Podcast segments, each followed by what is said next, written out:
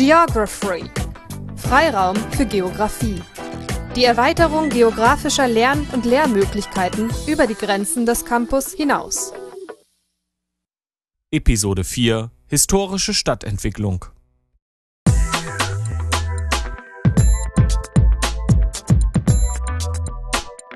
Geography Overview. Ein herzliches Willkommen zur vierten Episode des Geography Podcasts für Siedlungsgeografie.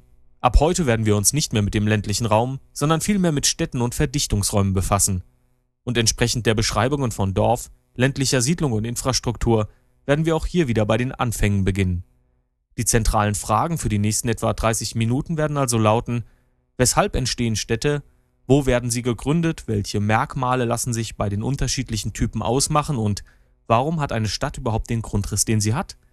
Weshalb ist sie genau so strukturiert, wie sie ist und nicht anders? Um diese Fragen beantworten zu können, wird sich die Primary Literature zunächst mit der Entstehung von Städten auseinandersetzen. Anhand der vier Stadtentstehungstheorien von Harold Carter aus dem Jahr 1977 werden wir einen ersten Eindruck dazu bekommen. Der anschließende erste Report wird sich ganz konkret mit der römischen Stadt auseinandersetzen. Die Entstehung Roms werden wir dabei in Bezug auf die Primary Literature anhand einer weiteren Theorie kennenlernen, einer mythischen. Daran schließt sich direkt der zweite Report mit seinen Ausführungen zur mittelalterlichen Stadt an. Hier sind andere Merkmale auszumachen als noch bei den Römern. Was charakterisiert die mittelalterliche Stadt? Damit wir uns nicht allzu schnell die Zeitleiste entlang in die Neuzeit hören, wird an dieser Stelle die Geography Memory eine Darstellung aus der Antike einstreuen. Die ideale Stadt nach der Vorstellung von Platon wird da das Thema sein. Dabei werden wir uns zum einen ein wenig der Person des Philosophen nähern, als auch unsere Aufmerksamkeit auf ein Denken richten, das noch nicht aufgeklärt ist, sondern in anderen Kategorien verankert ist. Nach diesem geistesgeschichtlichen Ausflug geht es in direktem Anschluss weiter mit dem dritten Report. Dort werden die Städte der frühen Neuzeit vorgestellt. Zunächst einmal Berg- und Exulantenstädte, gefolgt von den Gründungen und Erweiterungen in der Renaissance und im Barock. Gerade dort wird wieder eine Geisteshaltung sichtbar, die die Stadt und ihre Gestalt beeinflusst, wie wir sie dann bereits aus der Geography Memory kennen werden.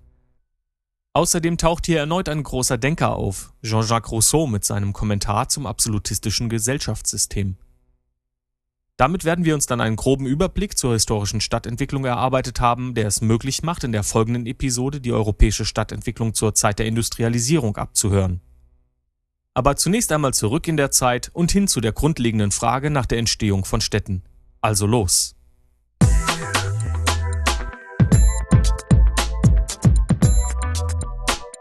Geography Primary Literature Viele Faktoren sind allen Städten gemeinsam. Sie besitzen eine größere Einwohnerzahl als ländliche Siedlungen, sind relativ geschlossene Siedlungsformen, ihre Bewohner sind in unterschiedlichen Wirtschaftssektoren tätig und sie besitzen eine gewisse Bedeutung für ihr Umland, wie zum Beispiel zur Versorgung, für den Verkehr oder Handel. Neben diesen und weiteren Punkten findet sich aber keine einheitliche Erklärung dafür, wie Städte entstehen. Unterschiedliche Gründe spielen dabei eine Rolle, wo topografisch und geografisch Städte gegründet werden. Dieses gegründet werden verweist bereits auf die Gründer, nämlich die Menschen, deren Intentionen durchaus unterschiedlich sein können. Harold Carter macht im Jahr 1977 vier verschiedene Theorien aus, worauf Stadtgründungen zurückgehen können. Zur Vertiefung lesen Sie nach bei Burkhard Hofmeister aus dem Jahr 1997, Stadtgeografie, Braunschweig, Seiten 29, folgende. Im Einzelnen unterscheidet Carter wie folgt.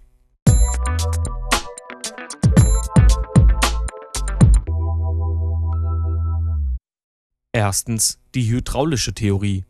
Dieser Entstehungstyp ist vor allem für die Trockengebiete der Erde wichtig. Dem Namen entsprechend entsteht eine Stadt hier an Quellen oder entlang von Flüssen bzw. Seen.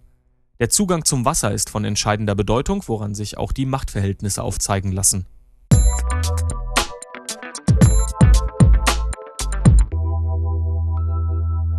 Zweitens die theologische Theorie. Wann haben Sie zum letzten Mal Umberto Ecos Der Name der Rose gelesen bzw. im Fernsehen gesehen? Die Ansiedlung um ein religiöses Heiligtum, ein Kloster, einen Tempel oder ähnliches, wie es im Film bzw. dem Buch vorkommt, ist hier der ausschlaggebende Faktor. Zur Verehrung, der Nähe zu Gott oder mehreren Göttern siedeln sich die Menschen nach der theologischen Theorie an. Im Falle der Ekoischen Abtei ist die Ansiedlung der Bewohner am Fuß des Berges aber noch auf einen anderen Aspekt zurückzuführen, wie man auf Seite 33 nachlesen kann. Nicht ihre Mauern überraschten mich, sie glichen den anderen, die ich allerorten in der christlichen Welt gesehen, sondern die Massigkeit dessen, was sich später als das Edificium herausstellen sollte. Es war ein achteckiger Bau, der aus der Ferne zunächst wie ein Viereck aussah, die höchst vollendete Form Ausdruck der Beständigkeit und Uneinnehmbarkeit der Stadt Gottes.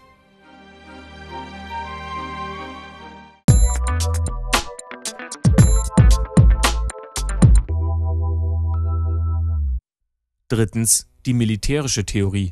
In der gerade zitierten Passage findet sich der Schutzgedanke wieder. Aus dem Bedürfnis nach Sicherheit können Städte ebenfalls entstehen, wenn sich Menschen um Burgen oder andere befestigte Punkte ansiedeln. Aber nicht nur Ansiedlung oder Ummauerung zum Schutz spielen bei der militärischen Theorie eine Rolle, sondern auch die gezielte Stadtgründung, um das eigene Territorium zu schützen, es zu vergrößern oder zu verteidigen. Wir werden im ersten Report gleich darauf zurückkommen.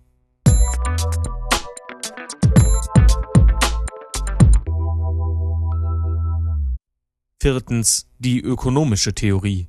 Vor allem beim Gedanken an die mittelalterlichen Städte kommt einem sofort der Marktplatz in den Sinn. Worauf Report 2 dieser Episode noch genauer eingehen wird, kann aber auch ganz allgemein betrachtet werden. Der Handel mit Waren selbst, das Zusammenkommen, um Handel zu treiben und schließlich die Möglichkeit, produzierte Waren zentral absetzen zu können, bilden den Kern der ökonomischen Theorie der Stadtentstehung.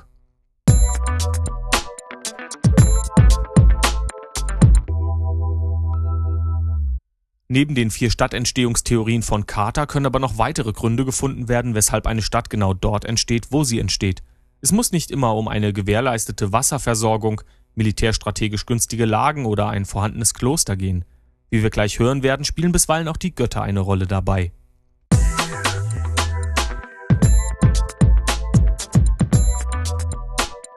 Geography Report Alsbald trat aber zwischen diese Pläne das altererbte Unheil, die Herrschsucht, und ein grässlicher Streit entstand aus der anfänglich ganz gütlichen Übereinkunft, dass, da sie Zwillinge seien und das Alter daher keinen Ausschlag geben könne, die Götter, unter deren Schutz diese Gegend stehe, durch den Vogelflug denjenigen bezeichnen sollen, welcher der neuen Stadt den Namen geben, welcher nach der Erbauung sie beherrschen solle. Romulus wählte sich den Palatin, Remus den Aventin zur geweihten Höhe für die Vogelschau.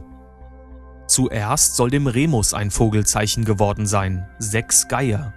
Und eben wurde das Zeichen gemeldet, als dem Romulus die doppelte Anzahl erschienen war und jeden der beiden jeweils seine Leute als König begrüßten. Jene folgerten das Thronrecht aus dem früheren Zeitpunkt des Vogelzeichens, diese aus der Anzahl der Vögel. Streitend traten sie jetzt zusammen, der Streit der Erbitterung ging über in blutiges Handgemenge und im Getümmel wurde Remus erschlagen. Die gemeinere Sage ist, dem Bruder zum Spotte sei Remus über die neuen Mauern gesprungen und deswegen von dem erzürnten Romulus getötet worden, wobei Romulus drohte, dass das jedem geschehe, der über meine Mauern springen wird. Diese Beschreibung über die Gründung Roms von Titus Livius aus dem ersten Band seiner römischen Geschichte Ab Urbe Condita, Abschnitte 6 und 7, erzählen von einem Auspicium, die Vogelschau, bei der aus dem Verhalten und Flug der Vögel der göttliche Wille abgeleitet wird.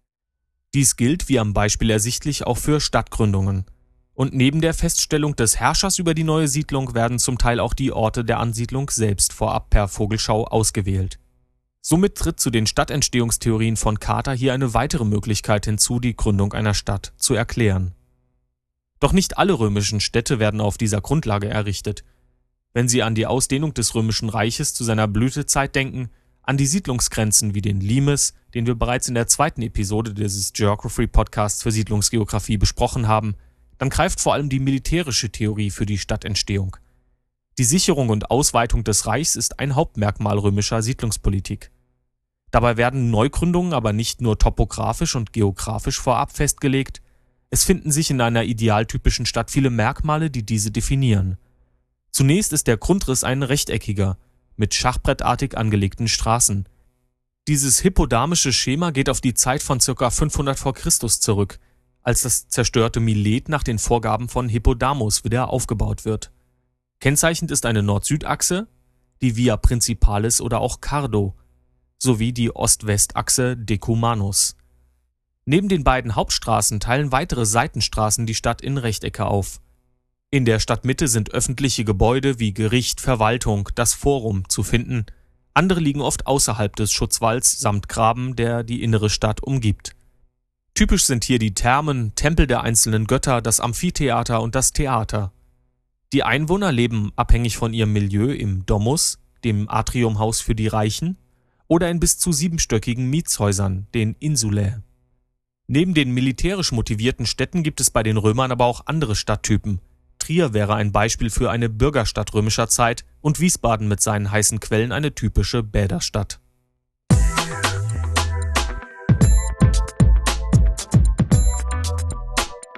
Geography Report Nach dem Fall des Römischen Reiches und der Ausbreitung einzelner Stämme, Völker und Königreiche in Europa kommt es im frühen Mittelalter ab 700 nach Christus vor allem aufgrund von drei unterschiedlichen Anstößen zur Gründung der ersten Städte, der Keimzellen. Der Bischofssitz oder die Domburg ist zu nennen, daneben kaufmännische Siedlungen, die Wix und schließlich die karolingischen Königshöfe. Angelegt an strategisch günstigen Wasserstraßen für den Warenverkehr oder Militärstraßen, um schnelle Truppenbewegungen zu ermöglichen, existieren auch für mittelalterliche Städte einige Merkmale, die im Folgenden vorgestellt werden sollen am eingängigsten sind wahrscheinlich Markt und Mauer. Die Ummauerung findet sich durch alle mittelalterlichen Epochen hindurch. Die geschlossene Bebauung ist ein weiterer Punkt. Vor allem ab dem 12. Jahrhundert wird die Bedeutung des Marktwesens sichtbar. Es entstehen neue Mutterstädte oder auch Zähringerstädte. Vom heutigen Belgien aus bilden sich immer mehr Siedlungen dieses Typs in Richtung Rheinland und weiter gen Osten. Dabei wird ein Dualismus aus bestehender Burg oder dem Kloster und der kaufmännischen Siedlung beschrieben, wobei die Siedlung schließlich ineinander wächst. Das Vorhandensein des Marktes ist auf unterschiedliche Weise prägend für Städte. Zum einen auf Seiten des Grundrisses. Die einzelnen Viertel oder Straßenzüge der unterschiedlichen Zünfte besitzen oft ihren eigenen Markt, deren Namen zum Teil bis heute überdauert haben.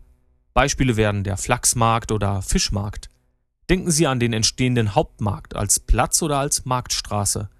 Beides bildet einen neuen Mittelpunkt. Daneben sind Marktrecht und auch das Stapelrecht für den wirtschaftlichen Aufschwung der Siedlung maßgeblich mitverantwortlich. Während das Marktrecht das Abhalten eines Marktes erlaubt, verpflichtet das Stapelrecht die vorbeireisenden Händler anzuhalten und über einen vorgeschriebenen Zeitraum hinweg ihre Waren zum Verkauf anzubieten. In der Mitte des 13. Jahrhunderts kommt es dann zu einem extremen Anstieg von Stadtgründungen. Wurden um 1150 nur etwa zehn Städte in einem Jahrzehnt gegründet, so sind es um 1290 weit über 200. Worauf ist dieser extreme Anstieg zurückzuführen? Nun, die Antwort darauf liefern die Gründungsstädte älteren Typs sowie die territorialen Klein- und Zwergstädte. Beide sind ein Instrument der Machtpolitik der damaligen Landesfürsten. Zur Sicherung des Territoriums und Gewinnabschöpfung bei vorbeiziehenden Händlern werden zahlreiche Siedlungen geplant und angelegt. Dabei lehnen sich die Gründungsstädte älteren Typs an den Aufbau der Mutterstädte an. Der Markt wird zunehmend zentral und nun auch vermehrt rechteckig angelegt, während er zuvor oft ungeplant, unsymmetrisch und weniger zentral entstanden ist. Breite Längs- und Querstraßen werden gezielt angelegt, um den freien Warenzugang zum Markt zu ermöglichen. Die Klein- und Zwergstädte sind dabei ihrem Namen entsprechend zwar mit denselben Intentionen gegründet, doch in ihrer Ausdehnung ungleich kleiner. Der Schutzgedanke ist hier dem Markt übergeordnet. Gerade kleine Fürstentümer hatten bei der starken Zersplitterung des Landes auf die Behauptung ihres Herrschaftsanspruchs zu achten. Und nebenbei, zu diesem Zweck kam es auch zu gezielten Anwerbungen von Migranten. Ein gutes Beispiel dafür sind die Grafen von Isenburg-Büdingen, die nördlich von Frankfurt am Main Glaubensflüchtlinge wie zum Beispiel Hugenotten und Waldenser anwarben, um neben dem Zuwachs an neuem Wissen der Fremden auch einen schlichten Zuwachs der eigenen Bevölkerung zu erzielen, denn wer soll in den Städten wohnen, wenn der eigene Staat nur wenige Einwohner hat? Abschließend müssen noch die Minderstädte erwähnt werden. Im 14. und beginnenden 15. Jahrhundert bilden sie den zeitlichen Abschluss der mittelalterlichen Stadtneugründungen. Der Name leitet sich dabei nicht nur aus der geringen Größe ab. Neben dem häufigen Fehlen einer Ummauerung und der Ausrichtung des Marktes nur auf regionale Waren besitzen Minderstädte auch weniger Rechte. Das Stapelrecht und das Marktrecht sind bereits genannt worden. Und die Stadtbewohner hatten noch weitere Privilegien. Dasjenige der eigenen Gerichtsbarkeit ist eines der wichtigsten. Jeder, auch ein Leibeigner, der über den Zeitraum von einem Jahr und einem Tag in der Stadt lebte, erlangte automatisch dieses Privileg. Insofern erklärt sich auch der bekannte Ausspruch Stadtluft macht frei.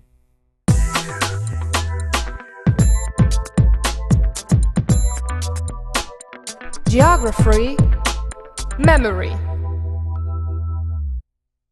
Aus den Darstellungen der römischen und der mittelalterlichen Stadt haben wir bereits die unterschiedlichen Stadtentstehungstheorien heraushören können. Gleich ob militärisch, ökonomisch, hydraulisch oder theologisch, selbst einen mythischen Bezug haben wir erkennen können. Und mit dem Wissen über die planmäßige Anlage eines schachbrettartigen Straßenmusters haben wir auch dessen Herkunft bestimmt, aus der Antike. Um es gleich vorwegzunehmen, wir werden in dieser Geography Memory nicht klären, welche Merkmale die griechische Stadt gehabt hat. Vielmehr geht es um den geistigen Hintergrund.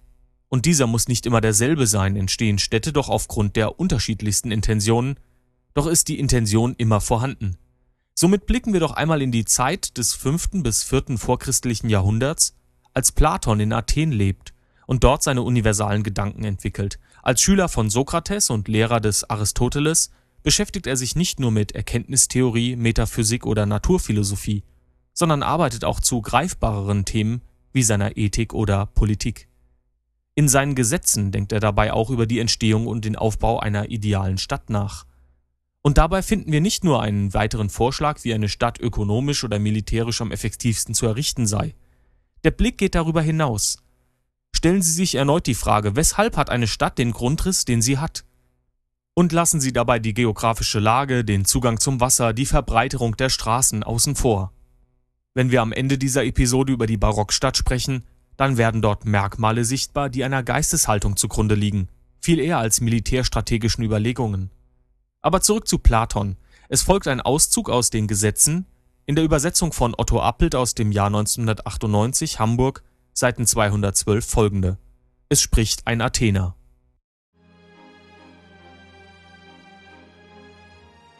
Eine neue Stadt, in der alles erst noch entstehen soll, hat meines Erachtens so ziemlich das gesamte Bauwesen in die Hand zu nehmen und zu bestimmen, wie es bis ins Einzelne hierin gehalten werden soll mit Tempeln und Mauern.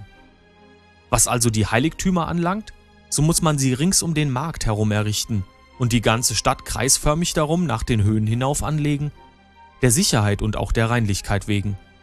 In der Nähe der Tempel müssen dann die Gebäude für die Behörden und Gerichtshöfe ihren Platz haben – denn sie sollen als ganz besonders weihevolle Stätten dazu dienen, Recht zu empfangen und zu erteilen.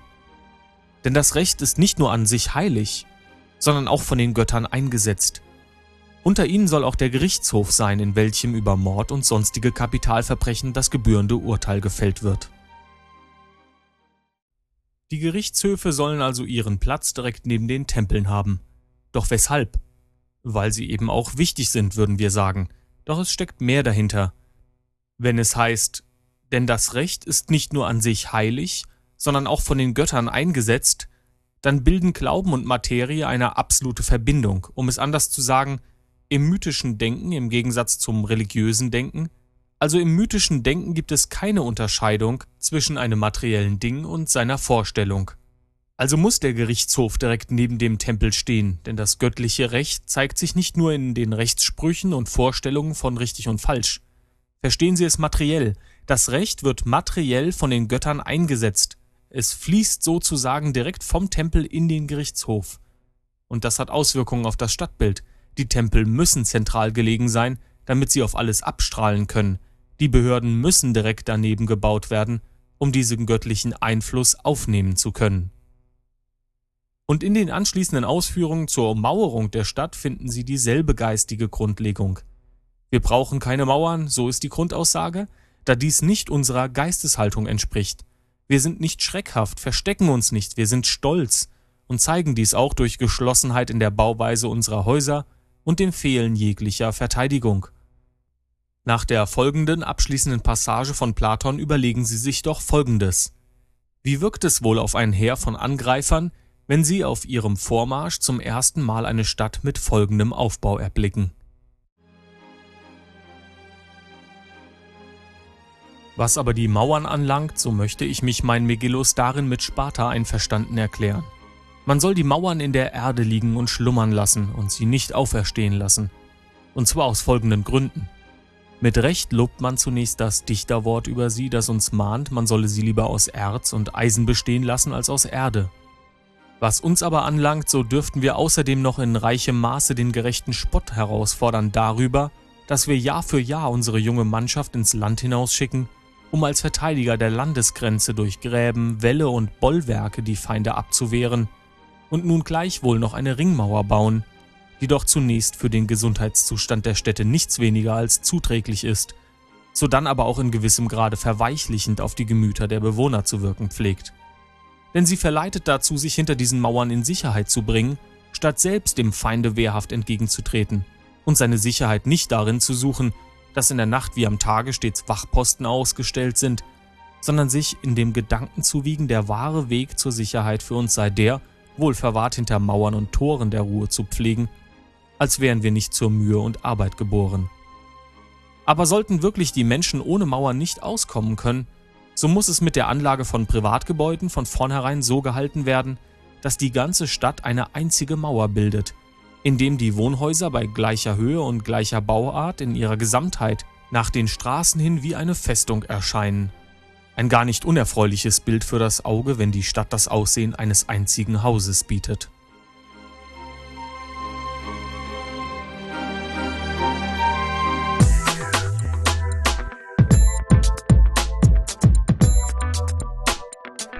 Geography Report In diesem letzten Report werden wir die Städte der frühen Neuzeit näher betrachten. Im Anschluss an das Mittelalter ist dies der zeitliche Raum vom 15. bis in das 18. Jahrhundert. Auch hier spielen wieder einmal unterschiedliche Gründe bei der Stadtgründung eine Rolle. Es sind pragmatische Überlegungen genauso vertreten wie das Handeln aufgrund einer bestimmten Geisteshaltung.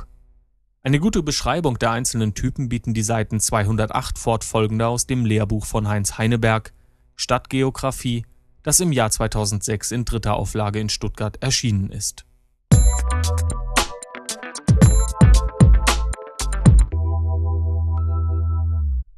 Erstens die Bergstätte. Bei diesem Typ handelt es sich um die Ansiedlung um ein Bergwerk oder eine Mine. Der Abbau von Erzen ist der ausschlaggebende Faktor. An den Fundorten werden von den jeweiligen Landesfürsten Neugründungen vorgenommen. Dabei sind die Siedlungen geplant strukturiert und nicht sehr ausgedehnt. Auch kann es bei räumlicher Nähe zweier Fundstellen dazu kommen, dass die jeweils angelegten Bergstädte im Laufe der Zeit zusammenwachsen. Im deutschen Raum werden vor allem im Harz und im Erzgebirge Bergstädte gegründet.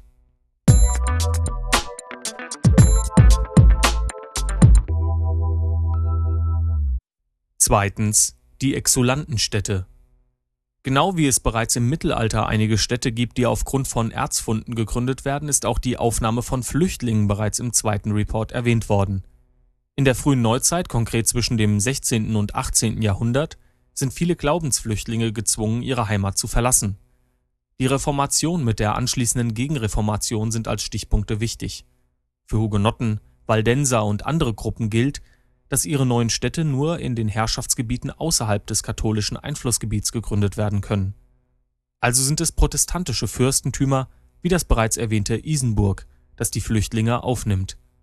Stadtneugründungen sind aus Dankbarkeit über die Aufnahme oft im Namen der Siedlung hörbar, entweder mit beinhaltendem Namen des Fürstens oder dem Ausdruck der Freude darüber. Freudenstadt, Glücksstadt, Friedrichsdorf oder auch Neu-Isenburg.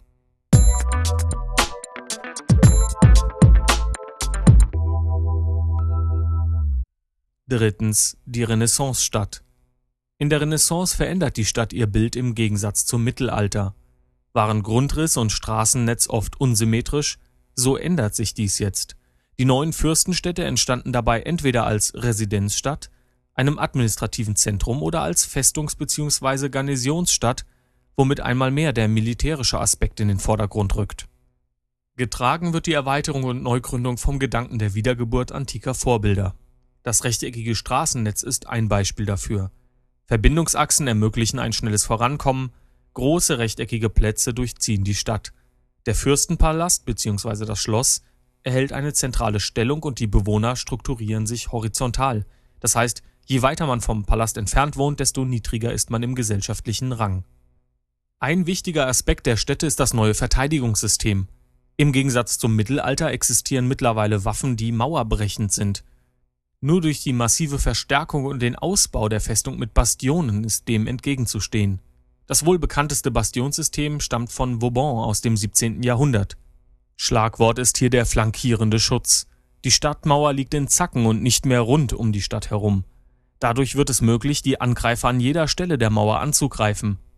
Die Zitadelle ist in den sternförmigen Verteidigungsring integriert. Sie ist am stärksten befestigt und letzte Zuflucht. Man spricht von einem Zitadellenkopfschema. Der Wandel der mittelalterlichen kreisförmigen Ummauerung hin zu einem zackigen Verlauf mit dem nach innen einzusehenden Schussfeld war also eine Erweiterung der frühen Neuzeit. Um einen kleinen Exkurs in Literatur, Kunst und Film von J.R.R. Tolkiens Herr der Ringe zu machen, hier eine interessante Beobachtung. Falls Sie die Filme gesehen, die Bücher gelesen oder die Zeichnungen dazu angesehen haben, werden Sie es vielleicht selbst schon festgestellt haben. Bei der Schlacht um die Hornburg wird selbige von einer hohen Mauer aus verteidigt. Auf den alten Zeichnungen von Alan Lee, der Tolkiens Geschichten oft illustriert hat, verläuft diese Mauer nach außen gewölbt, also eine typisch mittelalterliche Verteidigung. Beim Aufbau des Sets zu den Filmaufnahmen entschied sich Regisseur Peter Jackson allerdings für eine nach innen gewölbte Ummauerung. Anders, so seine Einschätzung, sei es auch gar nicht sinnvoll gewesen. Damit haben die Filmemacher den Verteidigern ein um etwa 400 Jahre weiterentwickeltes System beschert, mit einer Änderung vom Mittelalter in die Renaissance. The only thing that we changed from that painting was um, a suggestion of John Howes because he said if this was really a, a, defensive position, the wall would curve inwards so that at any point in the wall, archers could cover any attackers from any length of the wall. So that was the one fundamental sort of change that we made.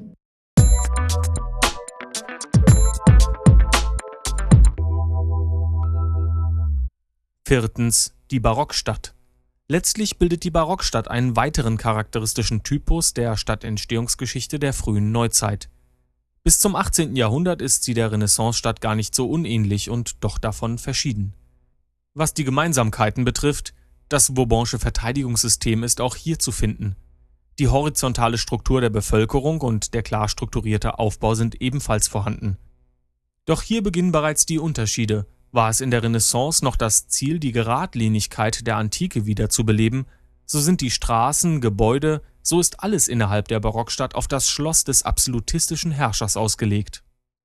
Dementsprechend verlaufen die Straßen sternförmig auf das Schloss zu, befinden sich die Adelshäuser näher am Schloss, nimmt die Geschosshöhe mit Entfernung zu ihm stetig ab. Dieses Stadtbild, denken Sie wieder an Platon, kommt also vor allem aufgrund der vorherrschenden Geisteshaltung zustande. Und das ist der Absolutismus. Aus der Luftbildperspektive betrachtet erkennt man das Schloss als städtisches Zentrum stellvertretend für das geistige und politische Zentrum im Staat. Und die sich strahlenförmig entfernenden Straßenzüge drücken die Erleuchtung eines Sonnenkönigs aus. In genau diesem Kontext sind auch die Sätze von Jean-Jacques Rousseau zu verstehen, der in seinem Gesellschaftsvertrag eine andere als die absolutistische Staatsform fordert und bereits im Jahr 1762, also 27 Jahre vor der Französischen Revolution, in seinem Erziehungsroman Emile auf Seite 518 das folgende vermerkt. Der stärkste Staat ist immer der, dessen Einwohner am gleichmäßigsten über das Land verteilt sind. Der Staat, der keine so großen Städte hat und der daher auch weniger glänzt, schlägt immer den anderen. Große Städte erschöpfen einen Staat und schwächen ihn. Der Reichtum, den sie hervorbringen, ist ungerecht und trügerisch, viel Geld und wenig Wirkung. Man sagt, dass Paris dem König eine ganze Provinz wert sei. Ich glaube, dass ihn Paris mehrere Provinzen kostet, dass Paris in mehr als in einer Hinsicht von den Provinzen ernährt wird, dass der größte Teil ihrer Einnahmen in diese Stadt fließt und dort bleibt, ohne jemals zum Volk oder zum König zurückzufließen. Es ist unbegreiflich, dass es in diesem Jahrhundert der Rechenkünstler keinen geben sollte, der nicht einsieht, dass Frankreich viel mächtiger wäre, wenn Paris vernichtet würde. Nicht nur, dass die schlecht verteilte Bevölkerung dem Staat abträglich ist, sie ist ihm sogar verderblicher als die Entvölkerung selbst, denn die Entvölkerung hat überhaupt keine Auswirkungen, während eine schlecht geordnete Verbrauchsverteilung schädlich ist. Wenn ich einen Franzosen und einen Engländer, die über die Größe ihrer Hauptstädte ganz stolz sind, streiten höre, ob Paris oder London mehr Einwohner hat, so ist das für mich, als ob sie darüber stritten, welches der beiden Völker die Ehre hat, am schlechtesten regiert zu werden.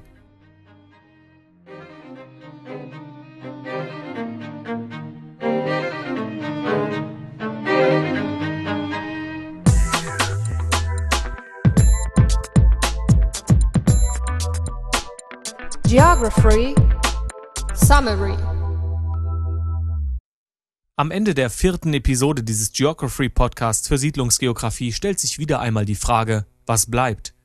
Nachdem wir uns heute der historischen Stadtentwicklung zugewendet haben, wurden in der Primary Literature zunächst die vier Stadtentstehungstheorien von Harold Carter erläutert. Wissen Sie noch? Die hydraulische Theorie, die religiöse Theorie, die militärische Theorie und die ökonomische Theorie. Anschließend haben wir uns im ersten Report mit der römischen Stadt auseinandergesetzt. Ihre Merkmale sind Ihnen jetzt bekannt: Via Principalis oder Cardo, Decumanus, Forum, Tempel, Theater und Amphitheater, Thermen, Insulae und Domus. Danach haben wir einen Sprung zur mittelalterlichen Ständegesellschaft gemacht. Die unterschiedlichen Phasen und Typen der Stadtentstehung sind uns hier begegnet. Die Bedeutung von Markt und Stapelrecht seien nochmals genannt. Weshalb werden Städte im Mittelalter gegründet? Sie wissen es jetzt genauso, wie Sie die Gründe dafür kennen, weshalb sich Platon für die ideale Stadt keine Mauern wünscht oder eine Haus an Haus gereihte Bebauung. Das Gerichtsgebäude direkt neben den Tempeln, wissen Sie noch? Im abschließenden dritten Report haben wir schließlich die frühe Neuzeit mit ihren Stadterweiterungen und Gründungen abgehört. Bergstädte, Exulantenstädte, die Renaissance, der Barock. Sie können jetzt zu allen Begriffen etwas sagen und Sie wissen, dass es neben ökonomischen, militärischen oder religiösen Gründen auch auf die Geisteshaltung der Zeit ankommen kann, in der die neuen Städte gegründet werden. Auch heute konnten Sie Ihr Wissen zur Siedlungsgeografie erweitern. Anregungen und Kommentare senden Sie mir wie gewohnt an feedback at geography.de. Und wir hören uns in der nächsten Episode wieder. In diesem Sinne, machen Sie's gut.